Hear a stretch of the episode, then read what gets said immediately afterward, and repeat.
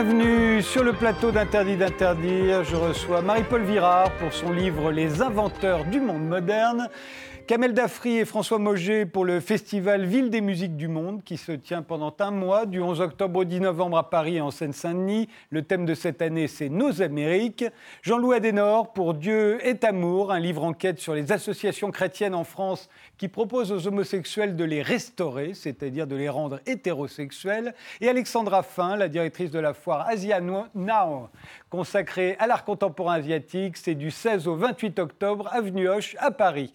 Et comme toujours, on commence par notre époque. Qu'est-ce qui la caractérise? Quel est le style d'aujourd'hui? Nos invités répondent en images.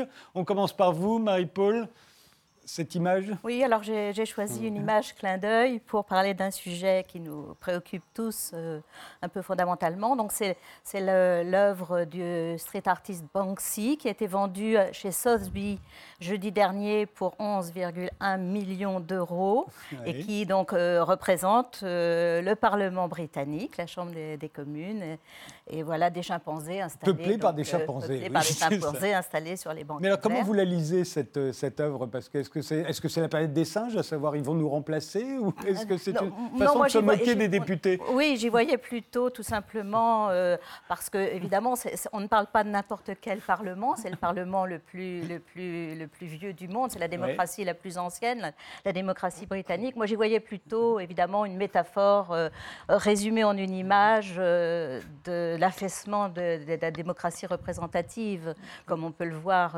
ou des errements actuels du Parlement britannique vis-à-vis voilà, du Brexit. Voilà, puisque Banksy d'ailleurs avait déjà travaillé sur le Brexit. Il a, il a fait aussi un, un graphe à, à, Douvres. Euh, donc euh, voilà, donc euh, c'était une façon de s'interroger sur l'avenir des, démocraties à un moment où on voit qu'effectivement elle est. Et puis aussi que les street artistes maintenant peuvent vendre leur œuvre voilà. aussi cher que les et autres. Et opportunément, puisqu'il l'a fait, il l'a pas fait, il l'a pas fait avant-hier. Jean-Louis Adenor.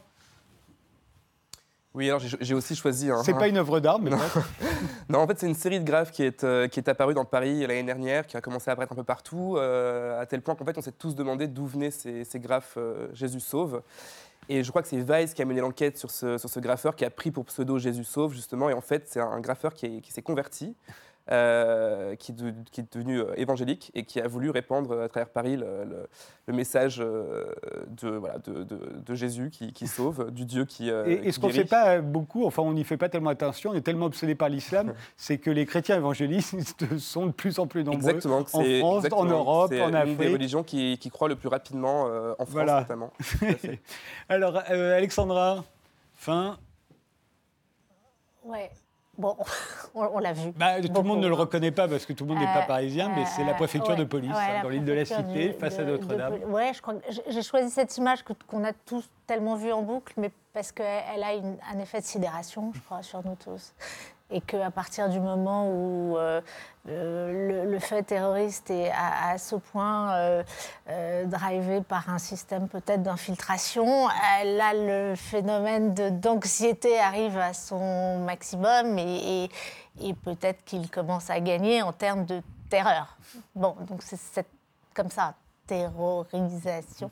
Voilà, on peut choisir aussi de ne pas être terroriste. On peut décider de ne pas être terrorisé. Bon, moi, moi j'ai peut-être choisi l'image sous le phénomène de la sidération et néanmoins de, voilà l'anxiété maximale.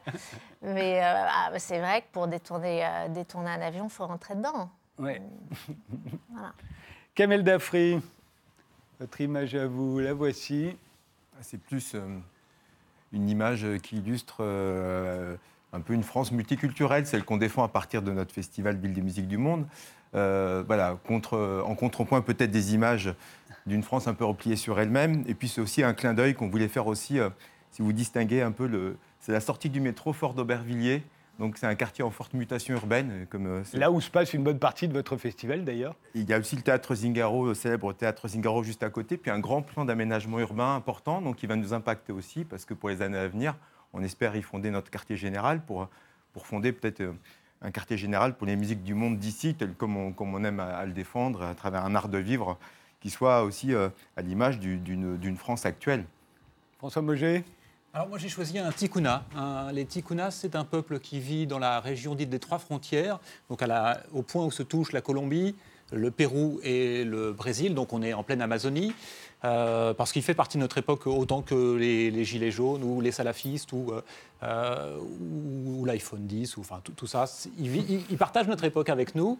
Et ce qui est intéressant aussi avec cette image, c'est qu'elle est posée, elle est composée. Je pense qu'on va parler un petit peu de l'histoire de l'art, mais on a, c'est pas un tikkuna photographié chez lui, c'est un tikkuna là dans un contexte un petit peu noir qui dégage le sujet, comme aurait pu le faire un peintre de la Renaissance ou un peintre euh, de l'âge d'or flamand. C'est un photographe brésilien qui l'a fait, il s'appelle Diego Janata, et je pense qu'il a vu euh, les peintres de la Renaissance et qu'il a vu les peintres euh, de l'âge d'or flamand, qui eux-mêmes ont transmis des choses aux peintres européens, qui ont transmis, voilà, c'est la circulation des images, c'est aussi de ça dont, parle Ville des musiques du monde, la circulation des, cultures, avec ce, ce tikuna qui mange un noumari, c'est-à-dire un fruit local qui pousse dans sa région des Et qu'on n'a pas encore importé, à ma connaissance ou peut-être sous forme de jus. Il est peut-être dans un des jus qu'on boit. Euh... Cocktail de fruits exotiques. Voilà, un cocktail de fruits exotiques. Mais je, je pense que non, malheureusement. Eh bien, commençons.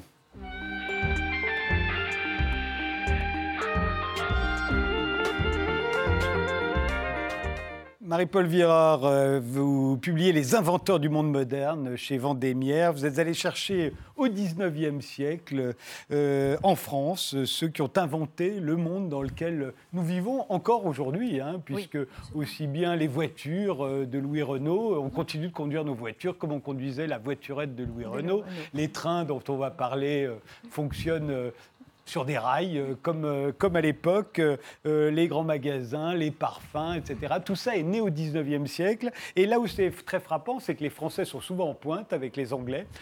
si on le fait, quand on le fera pour les inventeurs du monde moderne d'aujourd'hui, ou plutôt quand on le fera plus tard, il y aura moins de Français et moins d'Anglais probablement. Oui, alors là, effectivement, on est un peu dépassé. oui. Et déjà, déjà au 19e, on cette impulsion, cette effervescence créatrice qui est au 19e, elle, est, elle est, souvent euh, initiée parce qu'il faut rattraper déjà l'Angleterre. Oui, qui a fait sa révolution industrielle un siècle avant nous. Voilà, et qui, a, qui, a, déjà réformé, euh, y compris sur le plan démocratique, son industrie, etc. Et la France est en retard au 19e. Alors, pas surtout, par exemple. Pas surtout, mais... Parmi, alors, il y en a beaucoup, j'en ai choisi un certain nombre, moins connus que, que les autres.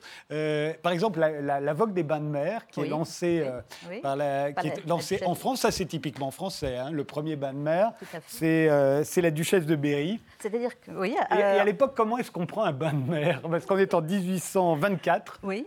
pendant l'été 1824, il n'y a pas encore la foule qui aura bientôt sur les plages, mais qui reste habillée. Non, ça reste encore un, loisir euh, réservé, évidemment, à la, à la, bonne société. Et la duchesse de Berry, ben, c'est l'exemple type. C'est elle qui va lancer Dieppe qui va être pendant longtemps appelé le Petit Paris. Ça va être vraiment l'endroit euh, majuscule des, bains de mer. Après, il y en aura d'autres, notamment sur la côte d'Azur, lorsque le train aura, voilà, plus tard, pourra emmener les, les, curistes. Mais comment on, fait, comment on prend la lame alors On prend la lame, voilà. On prend la lame et, euh, il y a tout un dispositif évidemment parce que ces, dames, euh, Marie Dagou l'a raconté d'une face qui était une amie de la duchesse de Berry et qui l'accompagnait dans tous ces fameux bains de mer, l'a raconté d'une façon, euh, elle disait, euh, dans, nos gaines collantes et moulantes, euh, la plus belle femme du monde ressemblait à une monstruosité. oui, donc elle est toute habillée. donc elle est toute habillée, voilà, on la porte. Ce sont des, des, deux, deux, malabars, si je puis dire, assermentés,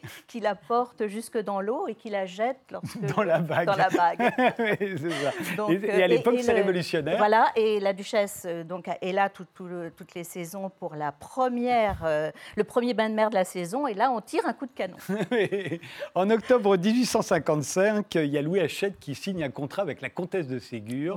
Alors, euh, il faut savoir qu'à l'époque, il y a les gares. En Angleterre, il y a les bibliothèques de gare. Voilà. Euh, une fois de plus, l'Angleterre a montré la voie. Voilà. Et, Louis Hachette, euh, ils ont l'idée avec la comtesse de Ségur, ils vont créer les livres pour enfants. Voilà. Et on va voir les, les, les, les bibliothèques roses. Oui, se, créer comme ça. Voilà. En fait, Là, on voit les, malheurs de ce vie dans la bibliothèque rose illustrée. Voilà, absolument. Les premiers, les premiers, la première idée, c'est Louis Hachette qui rencontre Eugène de Ségur, qui à l'époque euh, est président de la Compagnie des chemins de fer de l'Est. Et qui est le mari de la comtesse. Et qui est le mari de la comtesse, et qui lui, lui parle de ce, de ce projet de bibliothèque des gares. C'est-à-dire il s'agit de, de, créer euh, des livres à un sou que tout le monde, parce que euh, Louis Hachette dit euh, que ben, quand on monte dans le train, on, on va commencer à s'ennuyer tout de suite et il faut avoir absolument euh, sous la main un livre. Et puis il n'y avait pas, de- il n'y avait que des livres pour les petits garçons. Il n'y avait pas de livres pour les petites filles. Et c'est et Eugène de Ségur s'est dit tout de suite, mais ma charmante épouse qui écrit des contes pour nos huit enfants, et bien huit enfants, pardon, eh bien elle va, elle va faire très bien l'affaire. C'est comme ça que commence l'aventure euh, de la bibliothèque rose. De la Bibliothèque Rose et de toute la littérature euh, pour les filles. Oui, Euh, absolument, parce voilà. qu'avant, il y avait que les garçons qui avaient le droit de lire les voyages de Gulliver, euh, Robinson Crusoe, etc. Mais au fond, Alors en août il y avait pas de- 1837, les Parisiens découvrent le chemin de fer. Alors le chemin de fer à l'époque, c'est entre la gare Saint-Lazare et Saint-Germain-en-Laye. Oui, oui. Et c'est grâce aux frères Pereire. Oui. Alors, voilà à quoi ressemblait le premier train. Voilà, Voilà. exactement. Et euh, dans lequel on s'engouffrait, qui roulait quand même à 40 à l'heure. hein. Absolument. et on pensait d'ailleurs qu'au-dessus de 40 à l'heure, on allait tous devenir Voilà, et vous savez euh, que Les frères Pereire. euh, il y, a- il y a eu un engouement extraordinaire de, de la population et des, parti- des Parisiens en particulier pour le chemin de fer.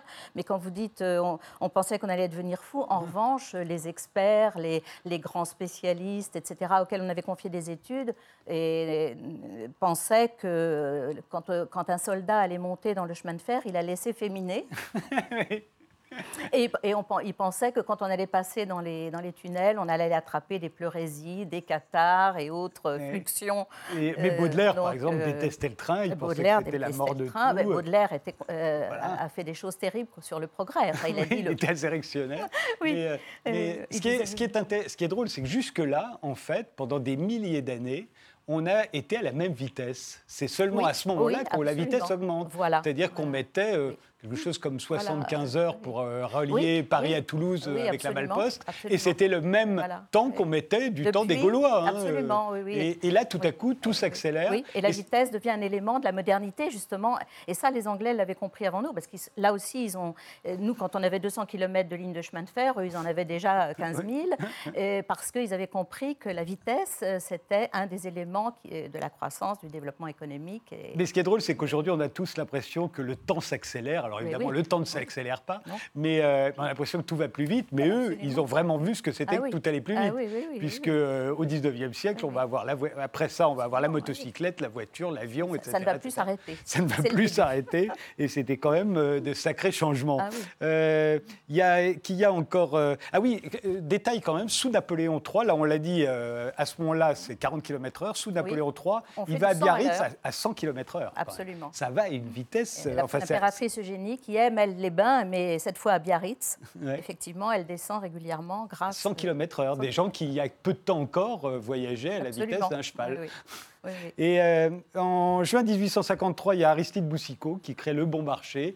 Alors ça, on sait, Émile Zola l'a raconté dans Bonheur des Dames. absolument, Le voilà, absolument. Boussicot. Mm. Euh, lui, il imite un Américain, puisque c'est aux États-Unis que le premier grand magasin... Stewart, euh, Stewart, c'était sur, euh, sur Broadway. Mm. Et, et Le Bon Marché, c'est une véritable révolution. Il invente en même Oui. temps le catalogue par correspondance, Oui. la livraison à domicile. Euh, on le voit là, le, le Bon Marché. C'est un événement dingue. Oui, et puis c'est un éve- c'est une révolution sociale, notamment pour les femmes, Ouais. sur l'émancipation des femmes, parce que les femmes, Violemment jusqu'à l'époque, combattu à l'époque, d'ailleurs. hein. Euh, en chair le dimanche par le curé qui, Le curé qui dit, faut pas aller au qui marché. stigmatise euh, l'arrogance, euh, l'envie d'acheter des objets, etc. Parce qu'effectivement, jusqu'à cette période-là, les femmes ne sortaient pas de chez elles seules, euh, si ce n'est pour aller au cimetière ou, ou à l'église, euh, sans chaperon ou sans leur mari. Alors que là, Oui, tout d'un coup, elles vont. il y en a quand Oui, même qui il y en a qui le faisaient. Bon. Mais euh, euh, c'était quand même très très mal vu. Alors là, elle passe des heures entières au bon marché et Aristide Boussicot a compris que en, en- en innovant et en leur offrant toute une quantité absolument phénoménale d'articles, ce qui ne se faisait pas avant non plus dans les. Et, et dans en les plus, il invente tout. Il invente la, la- la semaine du blanc, Il invente, il invente les tous les événements. il, voilà, il crée des bibliothèques, des fumoirs pour les maris qui accompagnent leur épouse, il crée des, des, Il crée même des le images pour les Lutetia, enfants. l'hôtel Lutetia Alors, juste à côté, voilà, pour que les plus provinciales tard. et les étrangères Voilà, puissent c'est séjourner. Marguerite, son Ouais. épouse, qui est, qui est- dont on parle peut-être moins qu'Aristide, mais qui a eu ég- également beaucoup d'influence et beaucoup d'idées nouvelles, y compris en matière sociale, pour gérer les, les vendeuses du bon marché. Parce que euh, ce qu'on ne sait pas forcément, c'est que le bon marché était aussi à l'époque un modèle en matière de management. Euh, on, on logeait, ils avaient une sécurité sociale, une, une assurance retraite au bout d'un certain nombre de- d'années de, présence. Euh, enfin, c'était On vraiment le très capitalisme voilà, paternaliste. absolument. Le paternalisme de l'époque. euh, Qu'on regrette bien aujourd'hui. Et il y a juin 1853, le baron Haussmann est nommé préfet de la Seine. Et, et voilà ce que ça va donner. Hein. La page de gauche, c'est un extrait de votre livre. Oui. C'est Paris éventré. Euh, Et Dieu sait s'il va être détesté, le baron Haussmann. ah, il va aussi. être tout à fait haï.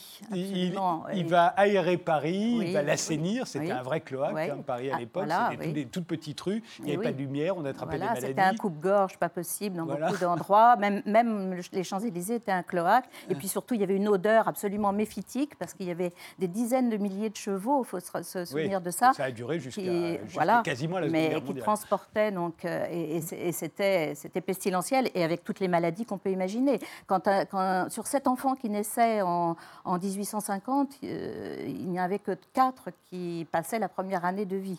Alors, il va non seulement aérer Paris, l'embellir, Voilà. mais il va en faire une ville verte euh, en la maillant Oui, avec des squares un peu partout, en Oui. plantant des milliers d'arbres. Mhm. Et puis aussi, il va faire, on, en a parlé récemment dans cette émission, il va apporter l'eau courante aussi, parce que le système oui, d'eau, qui les- est encore le nôtre aujourd'hui, on le doit au baron Haussmann. Et ça. le pire, c'est qu'il va être... euh, il va être totalement oublié, viré d'abord, et- Oui, et ensuite oui. totalement oublié. Oui, parce que finalement, euh, à travers lui, c'est Napoléon le Petit, Napoléon que- III. que- Napoléon III que l'on vise, et finalement, Napoléon III va finir par le sacrifier, effectivement, pour euh, ce- qui ne lui permettra pas de durer pour autant, mais euh, le baron Haussmann se, se retirera dans sa campagne, euh, il sera plus ou moins ruiné, et puis il mourra dans l'indifférence générale. Napoléon Euh, III, d'ailleurs, un mot, parce que. On lui doit beaucoup quand même en termes de modernité. Tout se passe Oui. pendant Napoléon III. D'ailleurs, il suffit de relire euh, Oui. Les Rougon-Macquart de Zola. on- À quel point Napoléon Ier était un homme du XVIIIe siècle qui n'avait pas du tout anticipé euh, ni la révolution industrielle, ni le commerce, ni rien. rien. S'intéressait qu'à la guerre et, au code civil. Et en revanche, Napoléon III va nous faire entrer de plein pied euh, dans la modernité. Oui, oui, et là, on revient. euh, D'ailleurs, on, on dit toujours le Paris de- d'Haussmann, mais c'est Napoléon III qui avait dessiné d'une façon extrêmement précise le programme euh, que Haussmann a mis en œuvre en réalité. Et euh, là encore, on retrouve l'Angleterre, puisque Napoléon III, qui est quelqu'un qui a vécu en exil une grande partie de sa vie, notamment à Londres, il avait été émerveillé justement par le fait qu'à Londres, il y avait des squares, des grandes avenues, de, l'oxygène, euh, etc. Et il voulait refaire à Paris la même chose. Alors, il y a en août 1854 quelqu'un qu'on a complètement oublié, qui s'appelle Charles Bourseul, qui invente le téléphone. Oui. Alors, pour tout le monde, le téléphone est une invention Bell, de Graham oui. Mhm. Bell. C'est 20 ans plus tard que Graham Bell inventera le téléphone. Lui, c'est le premier qui, qui, qui, qui- qui met au point vraiment le, le système. qui a l'idée, en fait, qu'on peut transmettre la parole La par l'électricité. Exactement. Et, euh, avec, il dit avec un fil, euh, avec un fil métallique, une pile électrique et deux vibrateurs, on peut transmettre la parole, Et il fait les premières parler à. Vienne et s'entendre à Paris. Voilà. Et en fait, c'est les Américains qui, eux, se souviennent de Bourseul. Au Oui. moment où euh, Bell invente le téléphone, ils oui. disent c'est grâce à Bourseul. Oui. Les Français l'ont Ah bah, complètement un grand oublié. classique en France où on est souvent les, les premiers à avoir des idées, mais où ce sont les autres qui les mettent en œuvre, parce que sur le plan de la, la mise en œuvre du marketing, du développement, on n'est pas quand même les, les- les rois. Donc, En février 1863 paraît Le Petit Journal de Moïse Millot. Euh, c'est l'inauguration de la presse populaire. Voilà un modèle économique qui est né au 19e, la presse à grand tirage. On baisse le prix pour qu'il y ait de plus en plus de lecteurs, donc qu'il y ait de la publicité, et qui va mourir seulement aujourd'hui, en fait. oui, ce, modèle économique a fonctionné, Oui, a pendant, fonctionné 150 pendant ans. 150 ans. Voilà. Et Et, c'est- et lui, il invente la presse populaire, c'est-à-dire Voilà. euh, avec les feuilletons, avec les faits divers, avec les illustrations. Et- il a un format plus petit que les grands quotidiens. Voilà, et puis il bénéficie d'une d'une avancée technologique euh, avec la machine Marinoni qui permet de produire vraiment en grande quantité à, à bas coût, effectivement. Et puis, et puis surtout, euh, sa, sa- sa botte secrète, c'est qu'il renonce à la politique, mais euh, ce qui lui permet d'éviter d'ailleurs de payer une taxe. Oui, parce que sous Mais- Napoléon III, quand on parlait de politique Voilà, dans il on payer. taxé. Voilà, exactement. Mais surtout, il invente euh, les, les, les- les- les- les feuilletons en bas de page, il invente les, histoires. euh, Et, en fait, à cette époque-là, c'était plutôt les, classes privilégiées qui lisaient le Voilà, quotidien. mais- mais pour la Là, tout à coup, fois, pour la oui, première fois, c'est les ouvriers, les agriculteurs vont lire. la- Voilà, parce qu'il va aussi mettre en place, et ça aussi c'est très moderne, c'est la première fois, un système de vente à la sortie des usines, à la sortie des bureaux, un système de vente par des crieurs euh, des journaux à un sou, euh, ce qui n'avait jamais été existé auparavant, où il n'y avait que des journaux, effectivement, pour la bourgeoisie, et des journaux engagés politiquement. Là, c'est plutôt le fait divers bien sanglant. oui. Et ça va marcher, ça marche. Et ça marche. Il ira, et, ils vendront jusqu'à... Euh, 500 000 exemplaires. À une époque où, là, on, ne tirait qu'à 50 000 tous les voilà, quotidiens. Voilà, absolument, absolument. Et oui, c'est un peu grâce à lui que la presse, la, presse grand public, euh, sera la, presse française au, tournant du siècle sera la première au monde. Au monde. Au monde.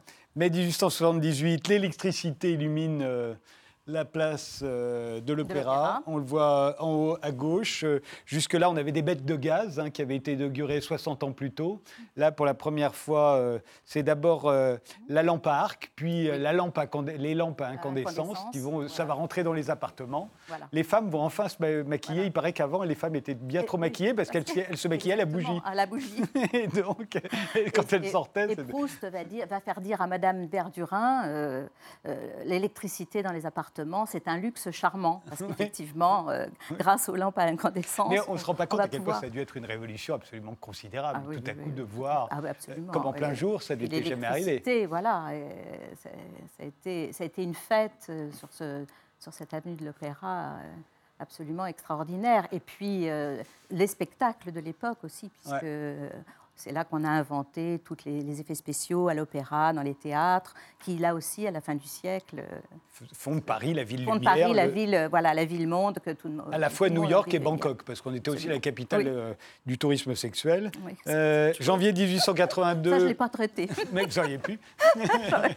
le, le crack de l'Union générale, bien oublié aujourd'hui, mais qui à l'époque a traumatisé les Français. Oui, le crack de l'Union générale, c'est à partir de là qu'on va parler des spéculateurs, des financiers. Oui tout ce qu'on dit aujourd'hui sur la finance, on a commencé à le dire là. On a commencé à le dire là, même s'il y avait eu d'autres cracks avant euh, dans l'histoire, mais c'est le premier crack quand même moderne. Et qui traumatise la France, parce que c'est français. Hein. Absolument. Et ça va donner une crise qui va durer six ans quand même. Oui, tout à fait, parce que effectivement, ça a été, ça a été, euh, alors ça s'est passé à Lyon en l'occurrence, et c'est une, c'est une, une, banque qui avait été créée par un, certain Eugène Bontou, et il l'a créée pour de bonnes raisons, c'est le développement industriel, c'est les chemins de fer, etc.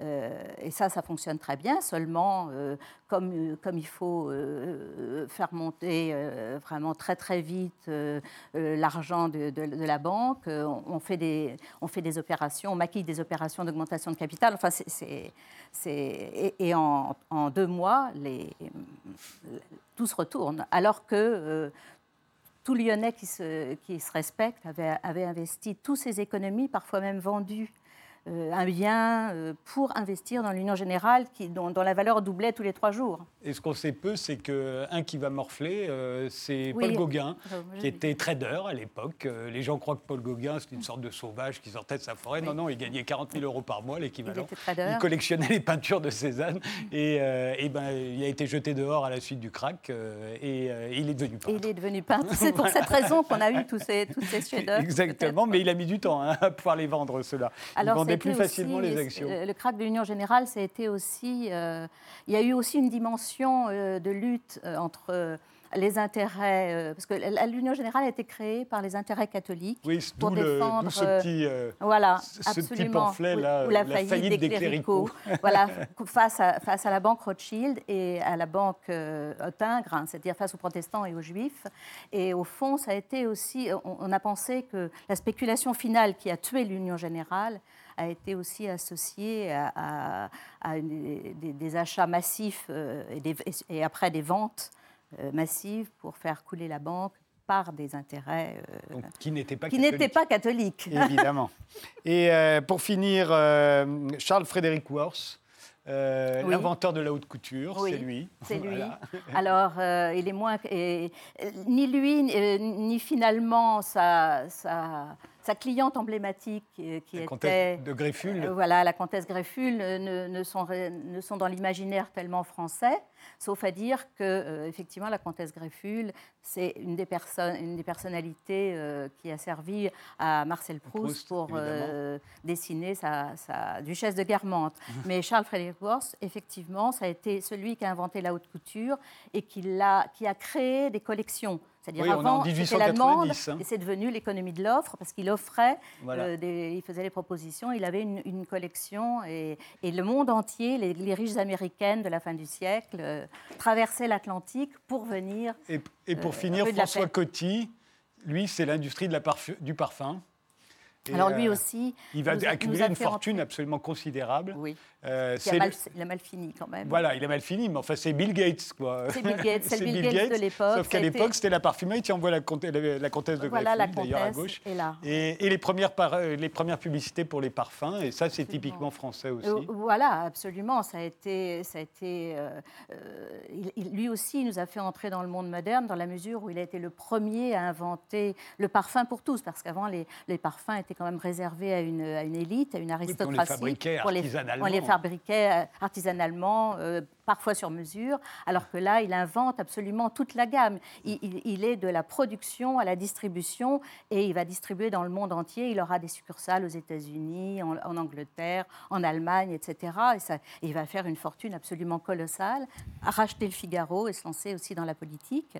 Mais euh, bah, il finira ruiné. Eh oui. Les inventeurs du monde moderne, c'est paru chez Vendémiaire. Euh, C'est un livre de Marie-Paul euh, Virard. On fait une pause, on se retrouve juste après.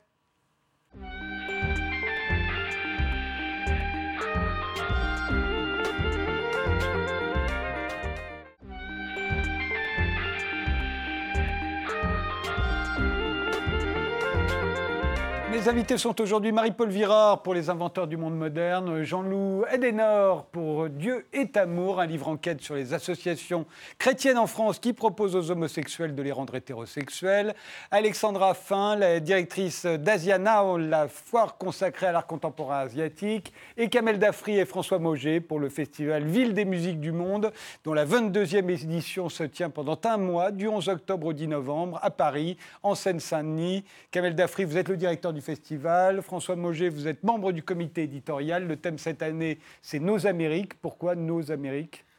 Bah, Parce que c'était, hum, pour nous, c'est hum, l'Amérique au singulier, ça ne traduit pas la pluralité du- de ce vaste continent américain, Surtout musicalement. et surtout musicalement. Et puis c'est un parti pris, c'est un parti pris qu'on décide de, de visiter d'une année sur l'autre avec euh, un festival qu'on thématise. L'année dernière, ce- on a traité des musiques insulaires. Cette année, euh, Vous on- étiez venu d'ailleurs en parler. Absolument, je vous en remercie. Et euh, cette année, on, on est- on revient avec nos Amériques, parce qu'avec euh, un parti pris de traiter de, de la musique, des musiques des afrodescendants, la musique euh, des, des musiques de, de- de l'Amérique indienne, la musique des Amériques euh, d'Amérique du Sud. Et chaque pays est un continent musical extraordinaire. Et puis on a l'impression, quand on parle de l'Amérique, tout de suite que la musique, elle serait confisquée par la seule puissance états-unienne d'un point de vue culturel et musical. Alors voilà, donc on est parti on a choisi des partis pris. C'est un imaginaire qu'on peut se permettre à travers un festival euh, euh, qui, ben, qui se déroule euh, dans le temps et dans l'espace pendant un mois. Donc finalement, voilà, on a des partis pris comme ça, ce qui nous permet de, mettre en valeur aussi cette thématique au travers d'un territoire et aussi d'une double culture, parce que les Amériques, elles sont aussi aujourd'hui chez nous. Nos Amériques, elles s'expriment avec, des artistes qui sont implantés en Ile-de-France, dans cette région monde. Je pense à Nati Jou, une, franco, une franco-chilienne. Elle est née en France, elle est repartie vivre en Amérique du Sud. Elle revient, euh, elle revient après avoir fait un carton là-bas. Je pense à Billy Breloque, la franco-péruvienne, à Jean-Paul Tamayo, le franco-colombien. Finalement, l'histoire de la musique, l'histoire du monde de la musique, elle se construit à travers ce festival, dans ce jeu de miroir qu'on aime à revisiter d'une année sur l'autre. Je vous propose de. Vous avez parlé d'Adna Tijoux. Elle est assez impressionnante. On la connaît pratiquement pas en France, alors Oui. qu'elle vit ici. Complètement. Euh, ben, regardons Adna Tijoux sur scène, telle qu'on la verra. euh, euh, elle sera le 18 octobre, elle, hein, au, au Fort d'Aubervilliers. Ok, vengo en busca de respuestas con el manojo lleno y las penas abiertas. Ok, vengo como un libro abierto, ansioso de aprender la historia no contada de nuestros ancestros. Con el viento que dejaron los abuelos y que viven cada pensamiento de esta amada tierra, tierra. ¿Quién sabe cuidarles? ¿Quién de verdad quiera vengo? Para mirar de nuevo, para ver el cielo despertar y lo consigo. Ok, sí,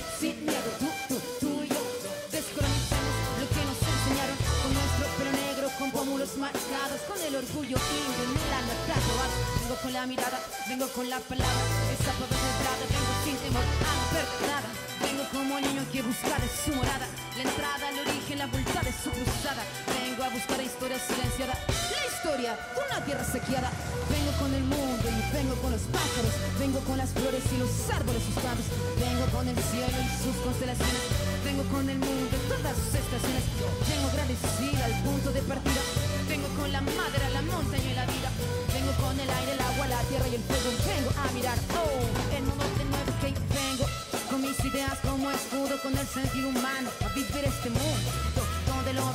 busca el contrapunto, vengo, mano, vengo. Como tú en busca de la huella de la pieza del árbol. Vive su corteza que guarda en su memoria que el canto de victoria cuando vimos de la tierra lloramos. Con tal euforia que abrimos así nuestros brazos tan encalidados y nos acurrucamos al origen de los tiempos C'est Anna Tijoux. euh, un de ses clips a été vu 14 millions de fois, hein, je crois. Oui, mais avec- Il a été connu en France, mais il n'est pas connu partout. Oui, parce que, alors, notamment le, le clip avec euh, Shadia Mansour, autre euh, rappeuse, mais celle-ci euh, Palestinienne. euh, palestinienne qui habite à Londres. Donc on, on est très heureux de les réunir sur, sur un même plateau féminin, hip-hop féminin, le 18 octobre au Fort d'Aubervilliers.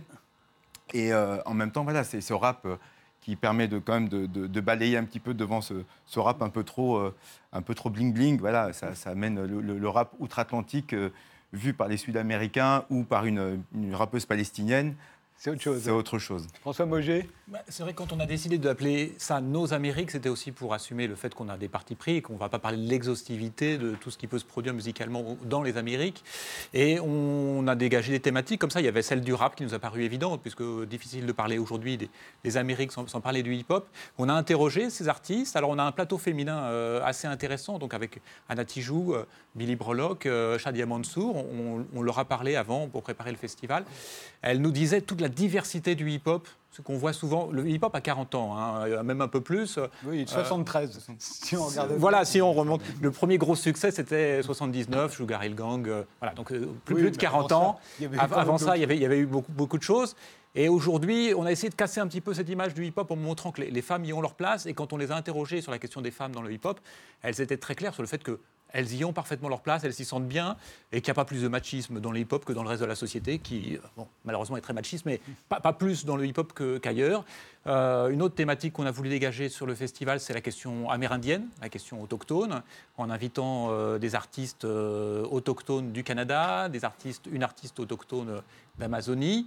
Et puis voilà, on a, on, a, on a fait comme ça quelques éclairages Il y, a, spécifiques. il y a le Brésil et l'Argentine qui sont plutôt mis à l'honneur euh, euh, au cours de, de ce festival. Je voudrais qu'on on voit le, le clip de Fernando Del Papa euh, qui sera là. euh, lui, il sera au théâtre Zingaro. hein, je crois que c'est le 11 octobre. C'est ça, dès Mais, du mais il y a- il a- ils ont fait un clip qui est- que je trouve assez extraordinaire. Extrait.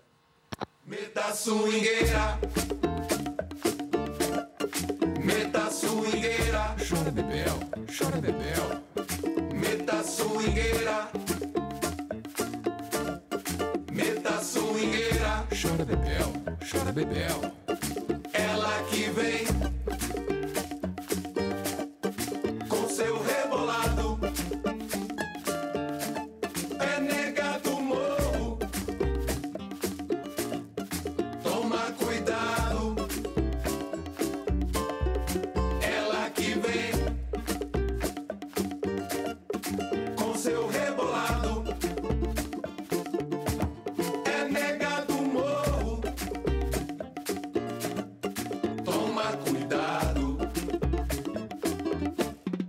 casa te esperar.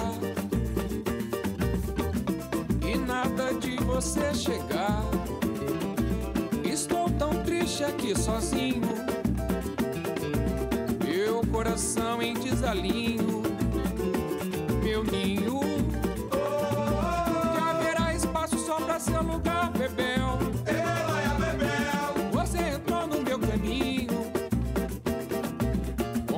Forças divinas que vêm lá do céu. Você entrou no meu caminho com as forças divinas que vêm lá do céu. Voilà, quand on pense au Brésil, on pense qu'ils en sont encore à la bossa nova ou à la samba, mais non, ça a évolué comme le reste. Et, euh, et c'est ce qu'on peut découvrir euh, euh, dans le festival. hein. Oui, puis le, le Fernando Del Papa, c'est quelqu'un qui, qui remet à l'honneur le choro à partir de sa petite guitare, le cavaquinho. euh, voilà, il, anime régulièrement les grosses soirées à Paris, qu'on appelle les Rodado Cabaco.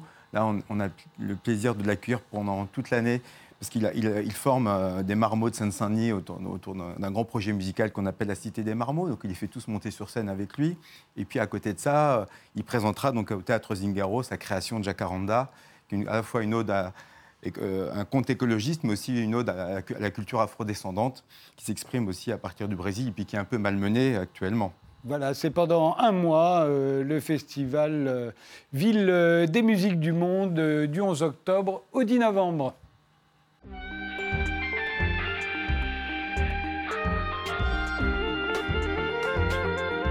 Jean-Louis Adenor, euh, vous êtes journaliste et vous publiez Dieu est amour, un livre enquête que vous avez écrit avec Timothée de, de Roglodre euh, chez Flammarion. Euh, vous y dénoncez les associations chrétiennes qui proposent euh, aux homosexuels de les restaurer, ce sont les mots qu'ils emploient.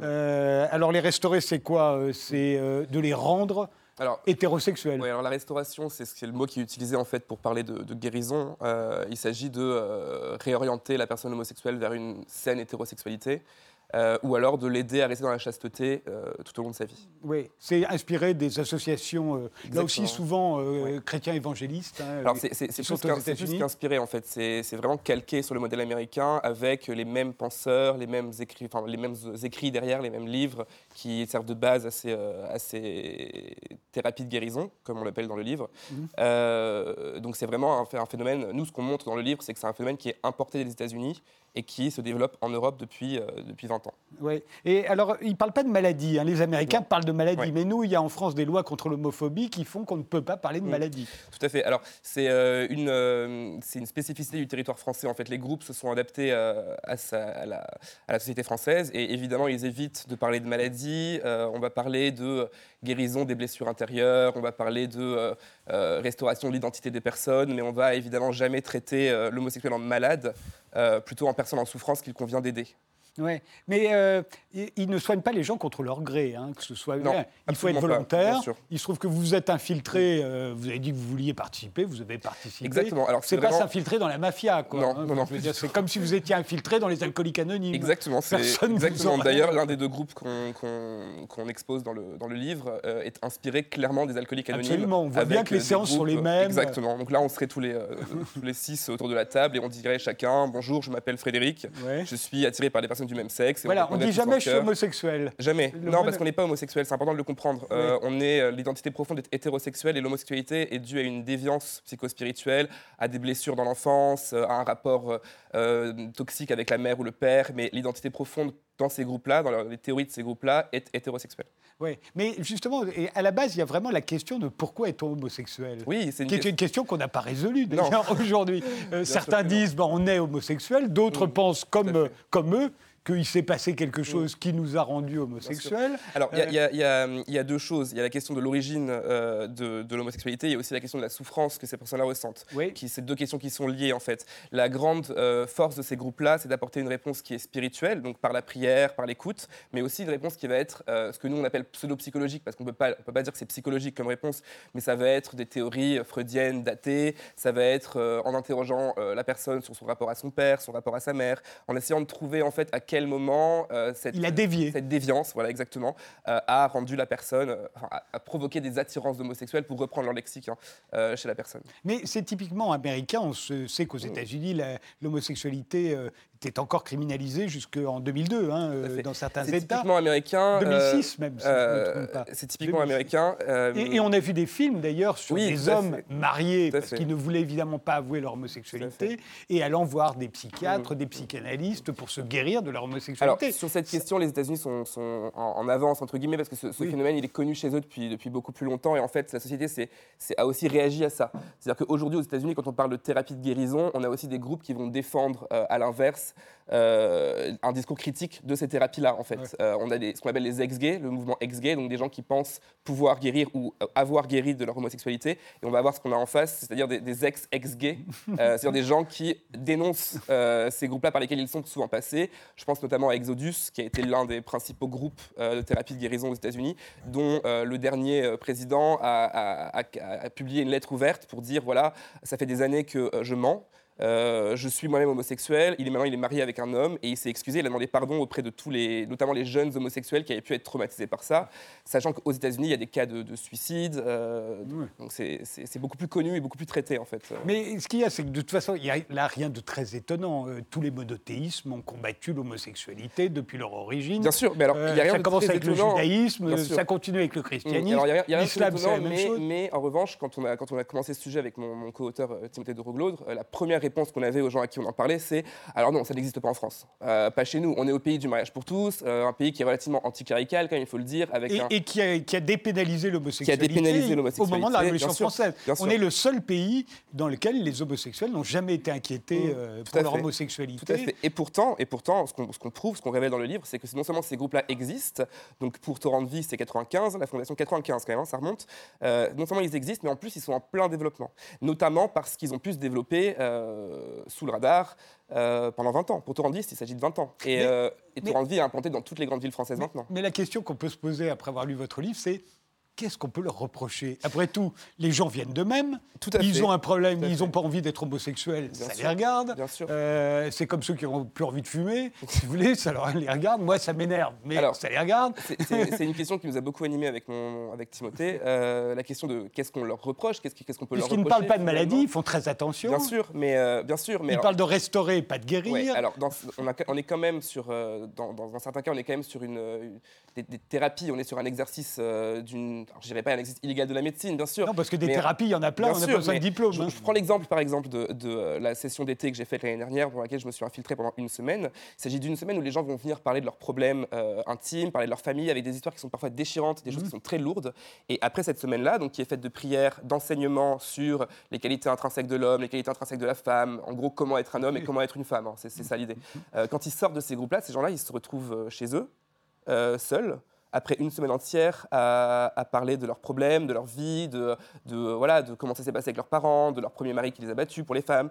Euh, et ça peut être extrêmement violent de sortir de là et de se retrouver seul, en fait. Et c'est ce qu'on a notamment dans le, dans le livre, on en parle, dans le documentaire qui, part- qui paraîtra sur Arte en novembre, on a des points de vue de, de, psychiatres qui expliquent ce que c'est que la décompensation justement dans ces moments-là. Et puis surtout, pour parler de qu'est-ce qu'on leur reproche, nous on montre aussi dans le livre que certains témoins sortent de là avec des dépressions, des problèmes familiaux, des tentatives de suicide parfois. Aux États-Unis, on a des suicides clairs. euh, et puis, dans le, dans le cas des groupes que j'ai étudiés, on n'est pas sur de l'exorcisme, mais on a aussi euh, un témoin dans le livre qui, qui a, qui a subi huit exorcismes quand même. Oui. Donc, on est, on est quand même sur. Vous-même, amant, vous avez un peu peur qu'on vous exorcise. Moi-même, à un moment, j'ai un peu peur qu'on m'exorcise. Vrai, c'est vrai.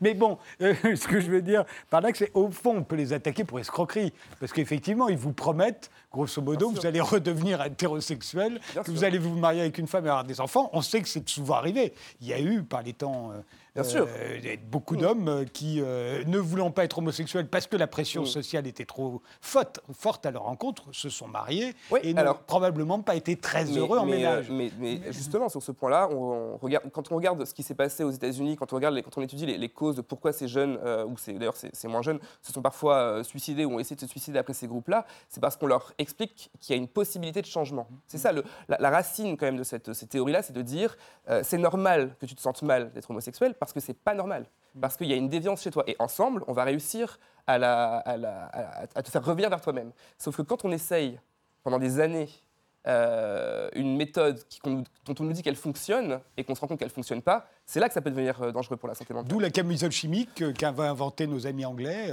Euh, et là, c'était une manière de, les- de punir les homosexuels. euh, sinon, il y a la chasteté. Ça remonte à 67. Exactement, exactement. Euh, Sinon, il y a la chasteté. Tout à fait. Ils Alors- encouragent la plupart du temps. Exactement. Alors, Parce qu'au fond, on le sur un- monothéisme aime bien la chasteté. Oui, c'est vrai. Alors, on est sur, dans, dans Torrent de Vie, on est sur un groupe euh, évangélique. Pour Courage, il s'agit d'un groupe catholique qui, lui, accompagne ses membres dans les enseignements du Christ, à savoir, pour les homosexuels, le fait de rester chaste. Et là, le problème est. euh, là, la question de, de qu'est-ce qu'on leur reproche se pose. Parce que, effectivement, et on le dit dans le livre, euh, ces gens-là sont là de leur plein gré. Euh, moi, pendant mes infiltrations, j'ai croisé des, des- des hommes qui m'ont dit Moi, je, ne- je- je- je refuse qu'on me dise de m'assumer. Voilà, j'ai pas, pas envie de m'assumer en tant qu'homosexuel, c'est mon problème, ça me Oui. regarde. Et effectivement, c'est leur problème, ça les regarde. S'ils n'ont pas envie d'être homosexuels.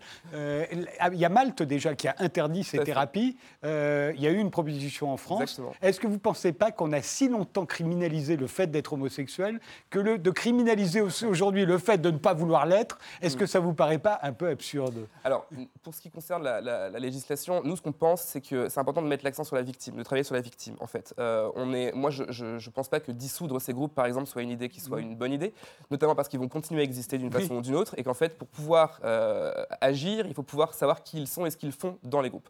Donc, sur la dissolution, on est plutôt partagé. En revanche, ce qui nous paraît important, c'est de donner l'opportunité aux victimes qui, elles, se sentent euh, euh, en souffrance, blessées, trahies, euh, arnaquées, parce que vous, le disiez tout à l'heure, c'est de l'arnaque, euh, de leur donner la possibilité de, porter plainte, d'être reconnues et entendues en, tant- en tant que victimes et d'avoir un travail judiciaire à partir du moment où les victimes sont identifiées. Dieu est amour, le livre Enquête de Jean-Loup Adenor et Timothée de Roglaudre est paru chez Flammarion.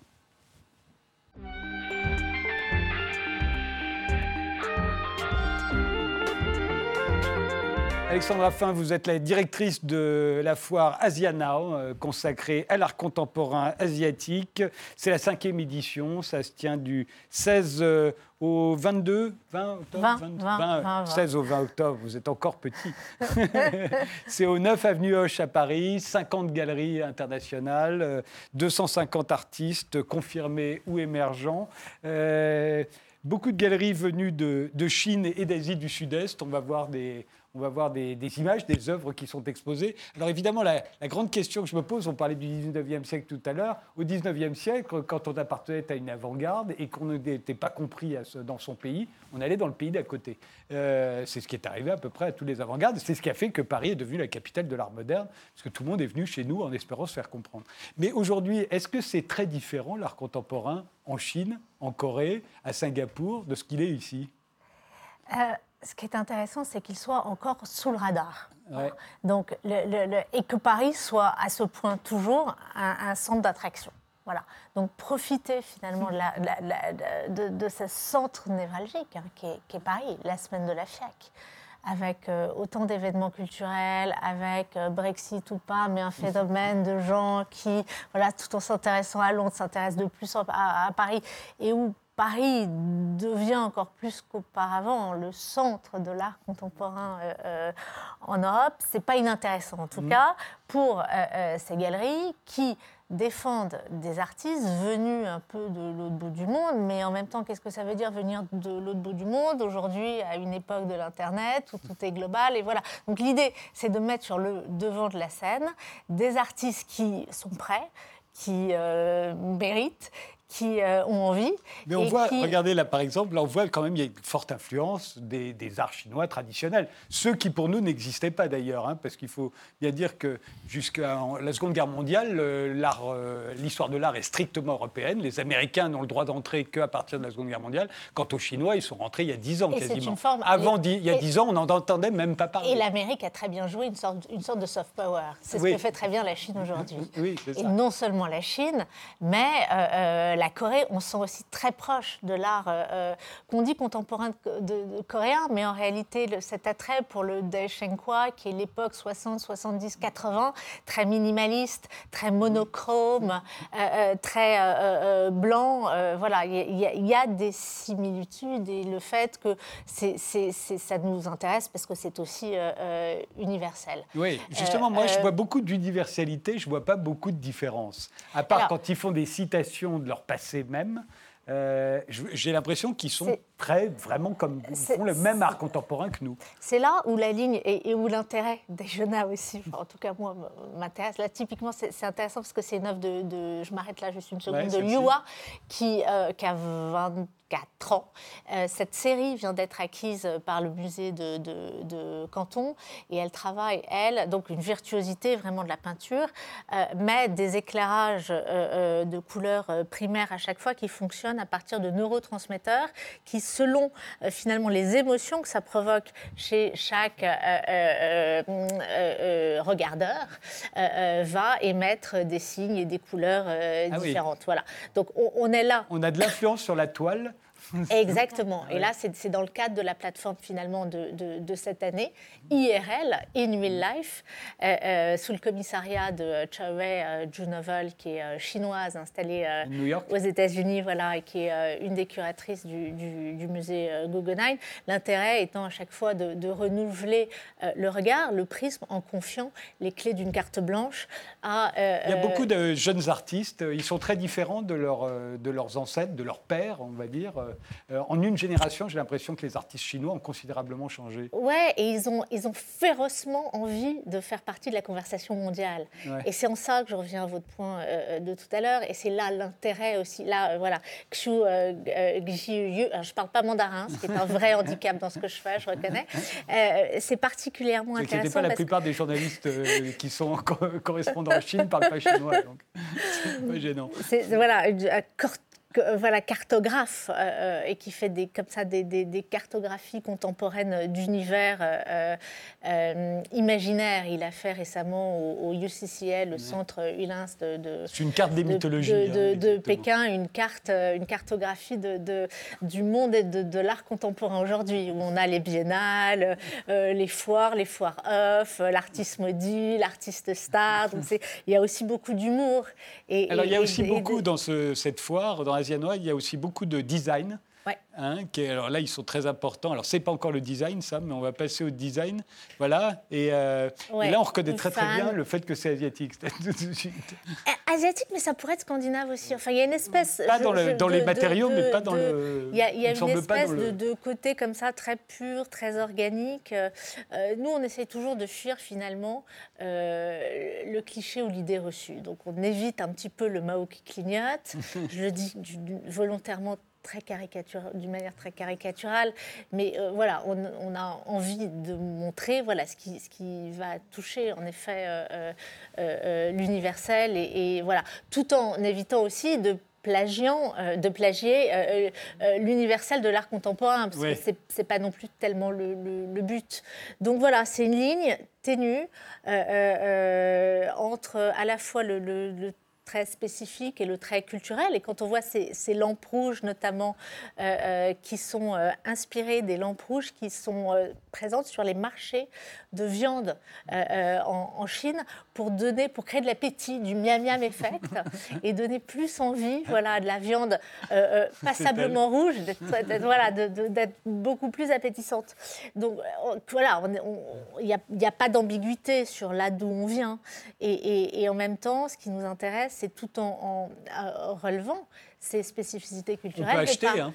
On peut acheter. Évidemment. C'est une foire, hein. Bah, c'est une foire. Donc on n'est pas un centre d'art. Mais ce qui nous intéresse, c'est justement de, de- de- de mettre en relief des spécificités culturelles fortes euh, euh, sans, sans tom- tomber non plus vers de l'exotisme à tout prix ou du À deux folklore. euh, euh. À deux balles. donc, donc voilà. c'est- Asian House, c'est du 16 au 20 octobre au 9 avenue Hoche à Paris. Merci tous les cinq d'avoir participé à cette émission. Dieu est amour de Jean-Loup Adenor et Timothée de Roglodre, c'est chez Flammarion. Le festival Ville des musiques du monde, c'est du 11 octobre au 10 novembre. Au 10 novembre. Et les inventeurs du mode moderne de Marie-Paul Virard, c'est chez Vendémiaire. Merci de nous avoir suivis. Rendez-vous au prochain numéro.